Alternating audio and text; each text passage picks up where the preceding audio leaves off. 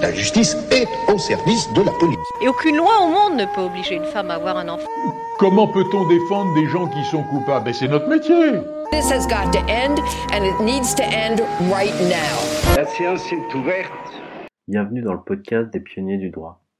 Tout d'abord, j'aimerais remercier Village de la Justice qui a référencé euh, les pionniers du droit comme un podcast intéressant à, à écouter dans un article qu'ils ont fait.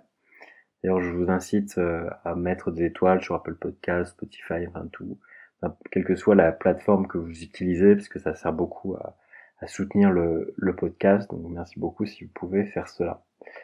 Aujourd'hui, je vais vous parler d'un juriste un peu différent des autres. Alors plutôt, on va dire sur le style, c'est-à-dire que la, la plupart des, euh, des épisodes que j'ai fait jusqu'à présent, si les gens écrivaient des livres euh, ou des articles, c'était vraiment uniquement des essais. Là, celui dont je vais parler aujourd'hui, il est aussi écrivain, et ça va se ressentir aussi dans la façon dont il va s'exprimer, dans la façon dont il va exposer ses idées. Aujourd'hui, je vous parle d'un livre de François Sureau pour la liberté.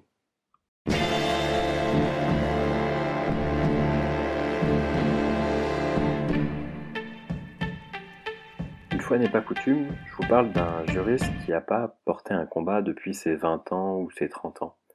Je vous parle d'un avocat, en l'occurrence François Sureau, qui est arrivé, euh, on va dire, un peu sur le tard euh, en ce qui concerne le, combat pour les libertés publiques. Et pour autant, euh, la façon dont il va appréhender ce, combat est extrêmement intéressant. Lui qui arrive, je crois, sur un peu plus de 60 ans maintenant, a vu une situation en fait se dégrader d'année en année, et on va avoir, euh, au travers de ce, de ce livre pour la liberté, on va avoir une certaine idée de cette évolution euh, qu'il déplore. Alors il faut voir, ce livre en fait c'est un livre assez court de 70 pages euh, qui relative à trois, trois plaidoiries de QPC, donc de questions prioritaires de constitutionnalité. Je vous laisse faire des recherches si vous savez pas ce que ce que c'est, j'ai pas le temps d'expliquer ça ici. Et c'est assez intéressant sur le style, c'est bien évidemment truffé de références euh, littéraires, euh, parce qu'on est là en présence d'un académicien et euh, c'est assez, euh, assez agréable à, lire. Enfin, académicien depuis assez peu de temps, et donc le style littéraire est assez agréable à, à lire. La première partie du podcast va se porter sur l'idée que les principes euh, ne valent pas que pour les temps de paix. Et le, la deuxième partie va plutôt euh, s'intéresser à la, la, question de l'engrenage ou de la pente glissante. Round one, fight avant de vous exposer euh, première, euh, première grande idée de, de Sureau dans ce livre, je veux juste vous dire le, le, sujet des trois en fait QPC. Donc les trois QPC ont eu lieu en, en 2017. Le premier concernait une loi sur la consultation de sites terroristes. La seconde QPC concernait la préparation d'entreprises terroristes individuelles. Et la troisième concernait les mesures d'assignation à résidence. Et ce qui est intéressant dans, donc dans ce, ce contexte, dans, dans ces différentes euh, situations, c'est qu'il pointe la, le fait que des mesures prises dans des circonstances exceptionnelles vont finir par imprégner le droit commun et qu'on a une sorte de confusion entre le temps de l'urgence et le temps ordinaire. C'est un peu l'expression, c'est le provisoire qui dure. Ça, c'est la première difficulté, le premier problème sorte de confusion. C'est quelque chose qui va développer par ailleurs plus tard dans un autre livre dont je vous parlerai également. Et euh, ce qui est aussi très intéressant, qui développe beaucoup, c'est le paradoxe entre, entre le fait que on est globalement dans une société paisible qui vit depuis 60 ans sans guerre, avec très peu de violence, mais que dès qu'il y a un peu de violence qui arrive, on va avoir une sorte de suraction, de surinterprétation, de, de surréaction euh, qui va avoir des incidences tout de suite sur les libertés publiques.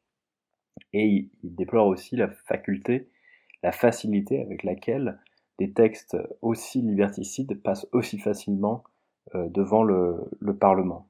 Alors, ce qui est intéressant sur ça, il, il, va utiliser de, assez souvent des, il va assez, assez souvent convoquer l'histoire. Et ce qui est intéressant, c'est qu'il fait, par contre, très attention, c'est-à-dire qu'il va faire, il va prendre beaucoup de pincettes je pense pour ne pas être, euh, pour pas risquer d'être taxé d'historicisme et, euh, et qu'on dise qu'il trouve des, des, constances ou des comparaisons là, là où il y en a pas.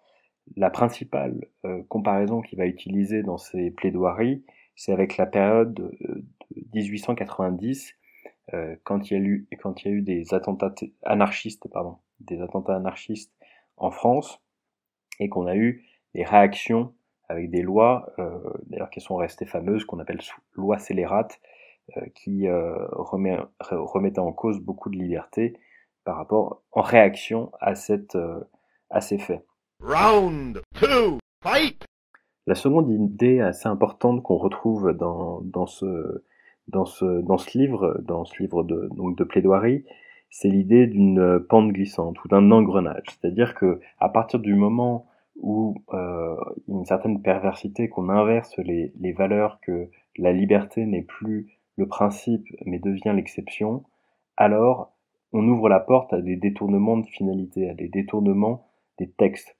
Par exemple, euh, il évoque le cas de la de l'assignation à résidence, donc c'est un texte qui a été pris dans le cadre de la lutte contre le, la menace terroriste islamiste, et ce texte va être utilisé dans le cadre de la COP 21 pour euh, empêcher des militants écologistes d'avoir accès. Ce qui est important ici, c'est de voir que quels que soient, euh, quels que soient les projets de militants écologistes, peu de chances qu'on arrive sur quelque chose de proche d'un attentat, et que le texte, il est bien là. Le texte, il est là, il est suffisamment large pour pouvoir euh, prendre des mesures qui sont euh, euh qui qui n'étaient pas destinées euh, forcément à des militants écologistes, mais là en l'occurrence, ça peut aussi s'appliquer à, à eux. Et de manière générale, il y a cette idée que la remise en cause d'une liberté est un engrenage et que quand on commence à quand on commence à remettre en question des, des libertés sur des par rapport à des situations précises, bah, ça finit toujours par des, des généralités. C'est une idée extrêmement simple, mais rappelée avec beaucoup de talent. Ce qui est intéressant ici, c'est que même des combats qui paraissent euh, évidents doivent être menés. Et c'est ça qui est important, c'est que rien n'est jamais acquis. Et c'est aussi un peu quelque chose qu'on ressent à la lecture, c'est que pour lui, qu'on comprend que sa génération est passée à côté de quelque chose et que euh, bah, il a besoin d'agir aujourd'hui pour éviter que la situation se, se dégrade encore, euh, encore plus. You win. Perfect. En guise de lecture, j'aimerais vous lire un extrait de sa plaidoirie donc sur la QPC concernant la consultation habituelle de sites terroristes.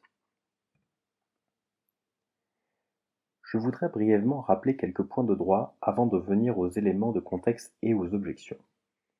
Les points de droit ne devraient pas nous retenir longtemps.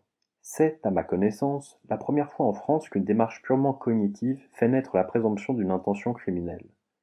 Le délit d'éventuelle intention terroriste dont on parle ici repose sur une double supposition. D'une part, la supposition d'un endoctrinement radical, comme on le dit aujourd'hui.